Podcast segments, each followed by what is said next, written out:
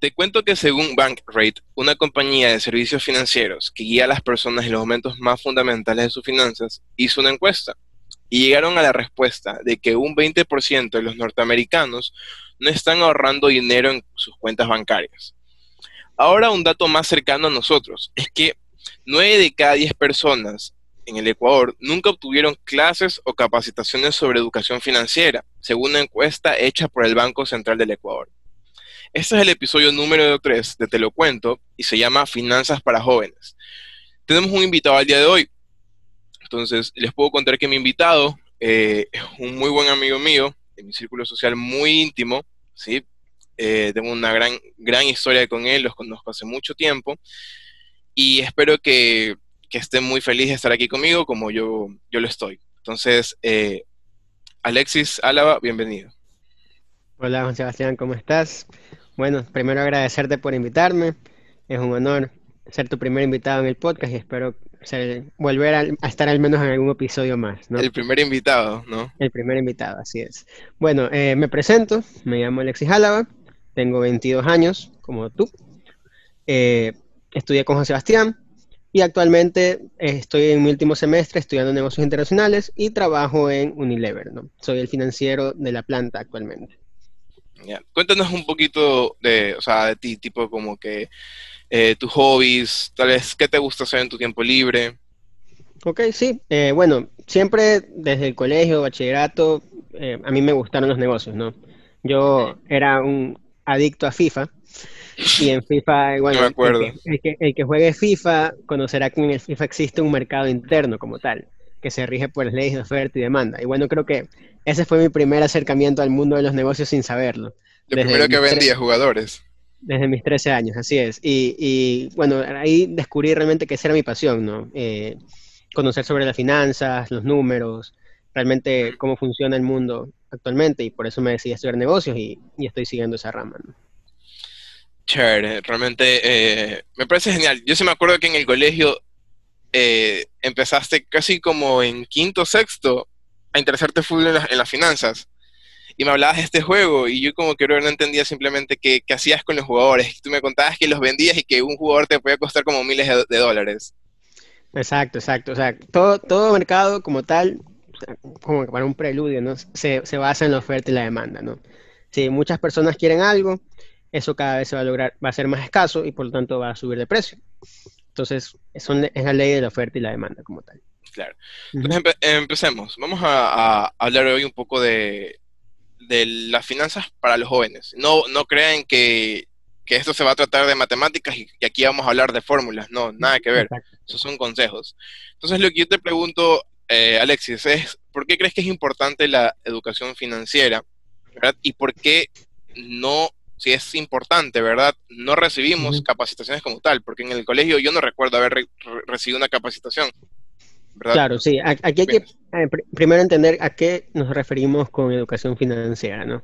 Entonces, bajo mi concepto, la educación financiera es conocer acerca de lo que estás haciendo con tu dinero y en qué estás invirtiendo tu dinero. Es decir, educación financiera es saber que yo voy a salir los fines de semana y me voy a gastar X cantidad de dinero y que esa cantidad de dinero no puede ser sobrepasada y que si logro gastarme menos es un ahorro. Eso ya por sí ya contaría como educación financiera. ¿Qué es educación financiera? Es saber que a mi tal edad tengo que contar con tanto dinero. Educación financiera es saber que en tal momento voy a tener que invertir en educación, educación normal, por así decirlo, ya que eso me va a conseguir quizás algún momento en el trabajo, quizás un trabajo nuevo, otras cosas. Educación financiera como tal cubre muchas, muchos rubros, ¿no? pero, en general podemos decir que, disculpa que te interrumpa, es como el saber administrar tu dinero. Exactamente, es saber, saber en qué estás usando tu dinero, más que administrarlo, es saber en qué lo estás usando, en qué lo podrías dejar de usar y en qué otra cosa lo podrías usar. Ya, pero la verdad, como te digo, yo no recuerdo haber recibido capacitación al respecto y nunca recibimos una clase de economía como tal. Entonces considero que por lo menos mi generación nunca, eh, o sea, pocas veces he escuchado la palabra educación financiera. Sí, exactamente. Aquí te, lanzo un dato. Eh, yo hace cuatro años fui a Chile por un tema de la universidad eh, y recibimos varias capacitaciones. Entonces, realmente Chile es un... Nosotros somos ecuatorianos, ¿no? Chile es un país aparte de los otros países latinoamericanos porque ellos siguen un, sistema un poco más capitalista en ese sentido. Ya, entonces nosotros tuvimos, recuerdo, una capacitación con, un, con el asistente del ministro de Finanzas de Chile. Y él, y él, nos comentó un dato que es lo único que me acuerdo realmente de la capacitación, pero que me marcó. ¿ya? Eh, él nos comentó que él sabía que nosotros íbamos a Ecuador y se preparó.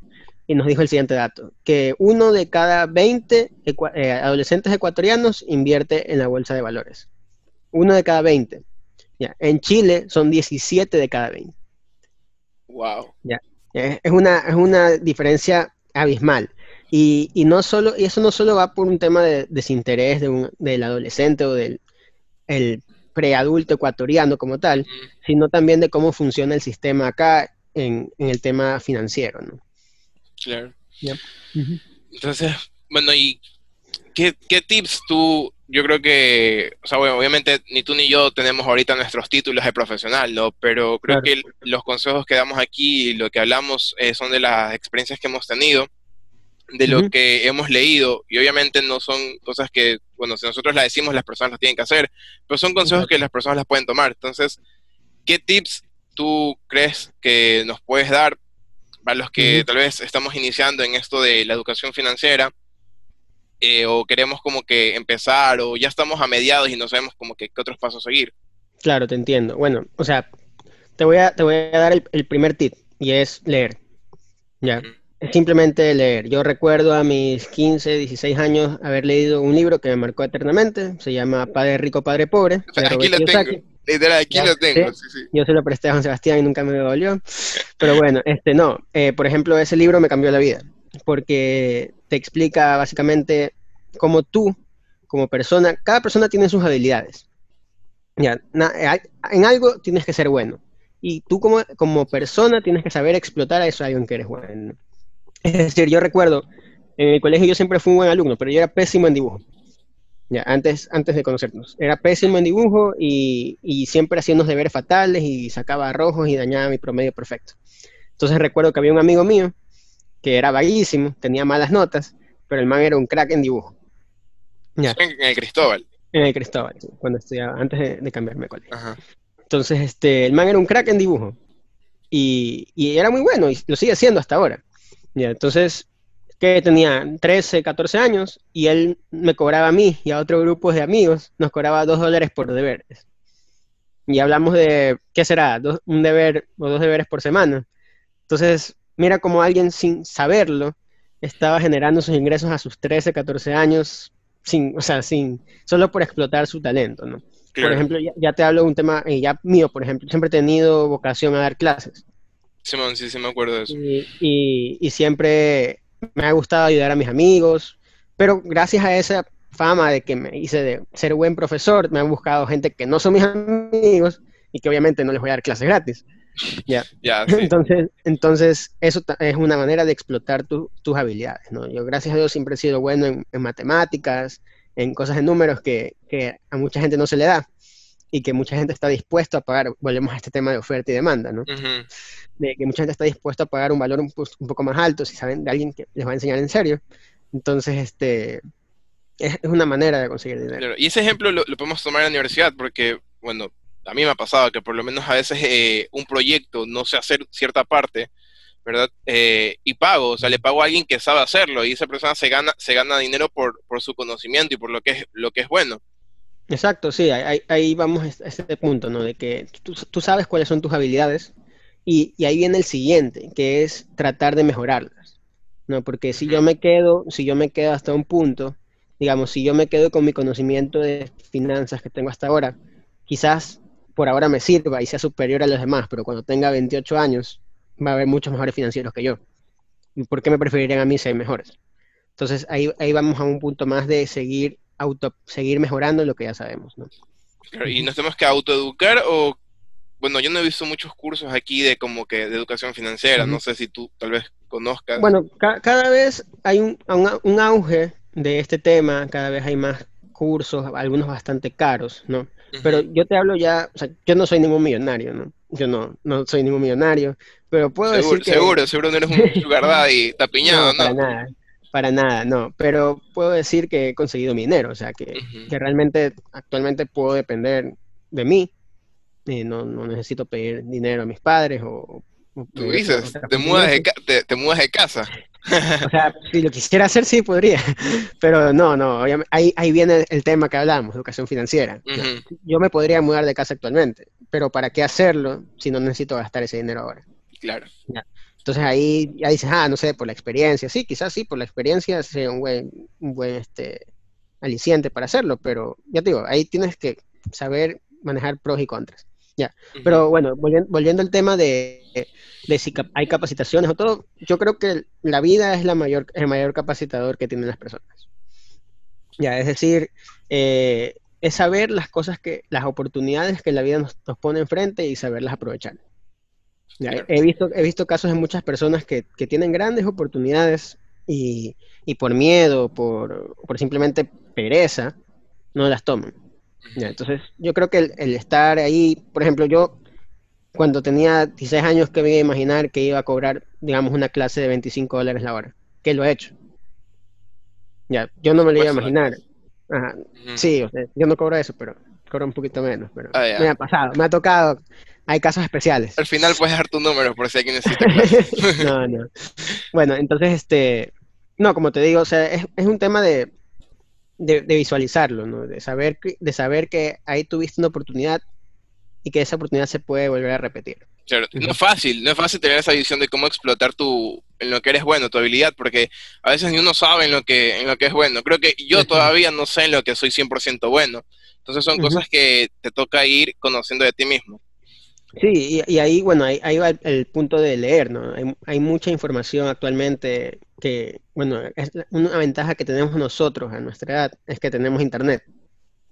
Y en internet hay muchísima información, muchísima información, alguna errónea y alguna acertada, o sea, eso ya depende de cómo lo tome cada uno. Pero ahí está.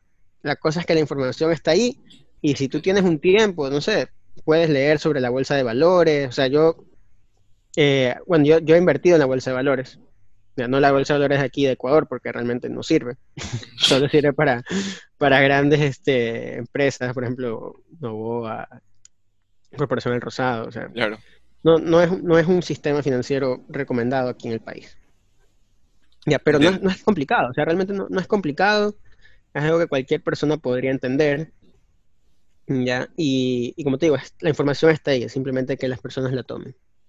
Claro, y bueno, una pregunta así, porque como el dato que di al inicio, que un porcentaje muy bajo de los norteamericanos están ahorrando su dinero porque sabes que en algún momento te vas a hacer viejo, o sea, en algún momento te tienes que jubilar y todo esto, ¿ya? Entonces, eh, ¿cómo te preparas para, para eso? O sea, ¿Cómo te preparas así para el futuro? Porque ahorita somos jóvenes y yo sé que tienes que pensar, brother, eh, estoy joven, tengo que vivir y todo esto, pero en un futuro no vas a tener las fuerzas que tienes ahorita. Claro, o sea, yo, yo como tal, ya te digo, gracias a Dios tengo la posibilidad de tener buenos ingresos, tengo un buen trabajo, tengo ingresos extras, como te decía, por clases o, a veces me piden asesorías, cosas así. Entonces, tengo la oportunidad de, no, no, soy padre, o sea, todavía vivo, con mis padres, gracias a Dios. Entonces, este, puedo ahorrar mucho dinero, ¿no? Y, y créeme que ahorrar, ahorrar hay una proporción. hay un libro que les recomiendo que se llama El hombre más rico de Babilonia. Es un libro corto, no tiene más de 100 páginas, muy, muy didáctico, o sea, cuenta como una historia de la antigua Babilonia. y, te da las reglas de oro, ¿no? De cuánto tú deberías más o menos ahorrar, eh, cuánto tú deberías invertir, cuánto deberías... Eh, también es muy importante, ah, tanto aquí coincide este libro con Robert Kiyosaki en Padre Rico, Padre Pobre que cierta parte de tu dinero también lo deberías invertir en hacer labor social. Ya, independientemente de si tú, seas religioso o, tengas alguna creencia, no sé, puedes, puedes ayudar a la iglesia. ¿Por qué? Porque eso te va a dar ese, ese punto social en tu vida, ¿no? Ese punto de, ayuda, es decir, colaborar con una fundación. Es el lado humano, tal vez.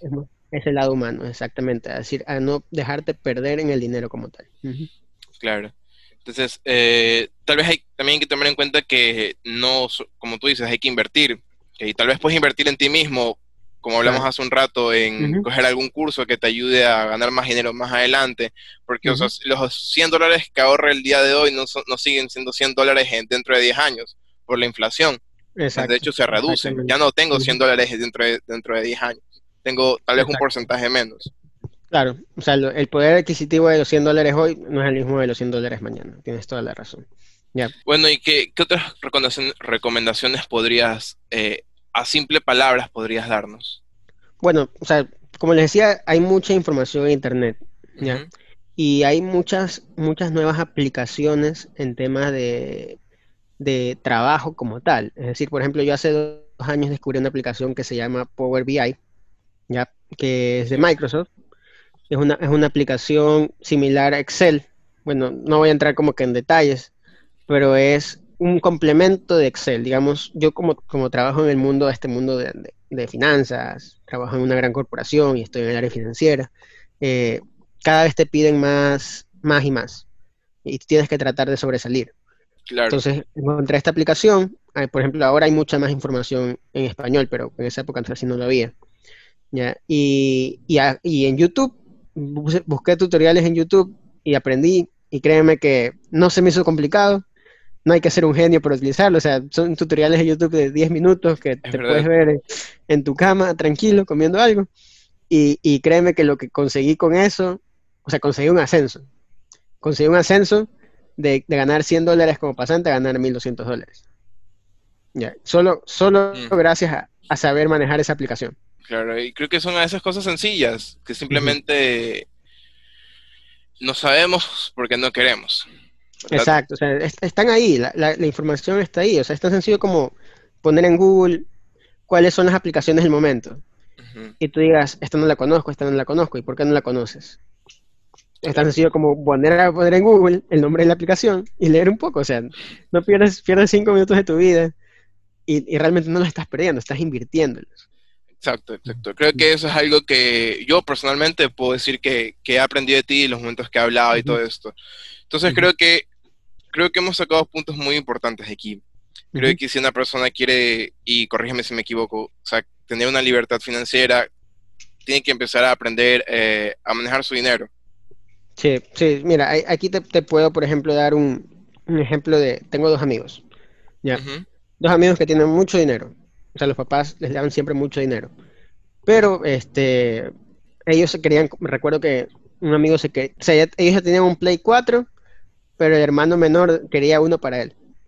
O sea, yo sé que es un poco avaro, por así decirlo. Claro, sí. Ya tienes uno en tu casa, pero bueno, y obviamente tus papás no te van a comprar otro porque dices, ya tienes uno. Entonces mi amigo, a pesar de tener todo el dinero del mundo, porque lo tenían, sí. él obviamente no se podía comprar el Play 4 por su parte, porque los papás no le iban a comprar. Entonces, ¿el qué hizo? Con el dinero que le daban los papás, lo ahorraba, compraba colas en el, en el comisariato al por mayor y llevaba a vender a su colegio y en como tres semanas se pudo comprar su Play 4. ya, ya sé la historia, ya sé la historia, ya. sé quién es, sí, sí, sí. Ya, entonces literalmente solo a, punta de venta de cola consiguió comprarse su Play 4. Ya, entonces es como que no es necesario, o sea, no importa tu condición como tal. Es decir, si tú tienes esa, esas ganas, esa visión o esa motivante, siempre, siempre tiene que haber un motivante, ¿no?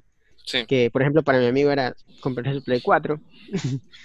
eh, siempre habrá la manera de buscar ese dinero, ¿no? Claro. Bueno, creo que ha sido una conversación muy, muy chévere, muy productiva también. Creo que hemos sacado muchos puntos importantes y te agradezco a ti por estar y dedicarme estos minutos para mí y para las personas que nos escuchan, que esperemos que sea de utilidad para ellos más que todo. No, gracias a ti por invitarme. O sea, hay una, una como recomendación final, lean, créanme, leer yo sé que puede ser pesado, pero leer no es solo coger un libro y leer, es entrar a Wikipedia y en Wikipedia, ahí, cuando tú entras a un link de Wikipedia, hay ciertas palabritas que están resaltadas en azul, que te llevan a otro link. Claro. Ya. Denle clic. ya. ya. Y si no les gusta leer, pueden utilizar los audiolibros, que no es lo mismo, no es lo mismo, pero pero funciona, funciona. sí. Ah, particularmente no me gustan, pero, pero creo que sí puede funcionar. Ajá, o puedes escuchar este podcast mientras estás yendo a tu trabajo. exactamente. Yo hago eso. Yo escuché el anterior así. Tú sabes. Entonces, bueno, para terminar, eh, gracias Alexis, y quiero unas últimas palabras. Eh, bueno, tal vez nuestros padres eh, y los adultos en general tengan muchas responsabilidades gastos, preocupaciones, que no los deja ahorrar para su retiro o para alguna emergencia, que porque nunca avisan, simplemente llegan. Entonces, también sé que la realidad de muchos es complicada y a veces ahorrar se vuelve difícil.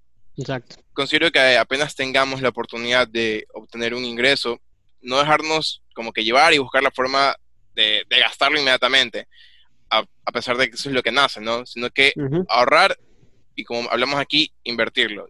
Si tal vez no, obviamente no invertir en la bolsa de valores, pero invierte, búscate un curso, aprende inglés, aprende PowerPoint, aprende Excel. Sí, o sea, puede ser, invierte, digamos, tú eres, tú eres, es invertir en tu pasión, es invertir en lo que tú eres bueno. Si tú inviertes en lo que tú eres bueno y te haces mejor en lo que eres bueno, créeme que ese resultado va a ser favorecido. O sea, va a ser algo súper chévere. Sí. Bueno, Alexis, eh, creo que hasta aquí llegamos el día de hoy. Gracias por tu tiempo y ha sido súper chévere. Gracias a ti, gracias a ti por invitarme. Espero que les haya servido a nuestros oyentes. Eh, bueno, aquí ya saben, pueden contactar en cualquier momento conmigo. Yo les puedo ayudar en lo que quieran. O sea, yo no tengo ningún problema también con eso. Yo les voy a dejar el, Instagram de Alexis. Gracias a ustedes. Hasta luego.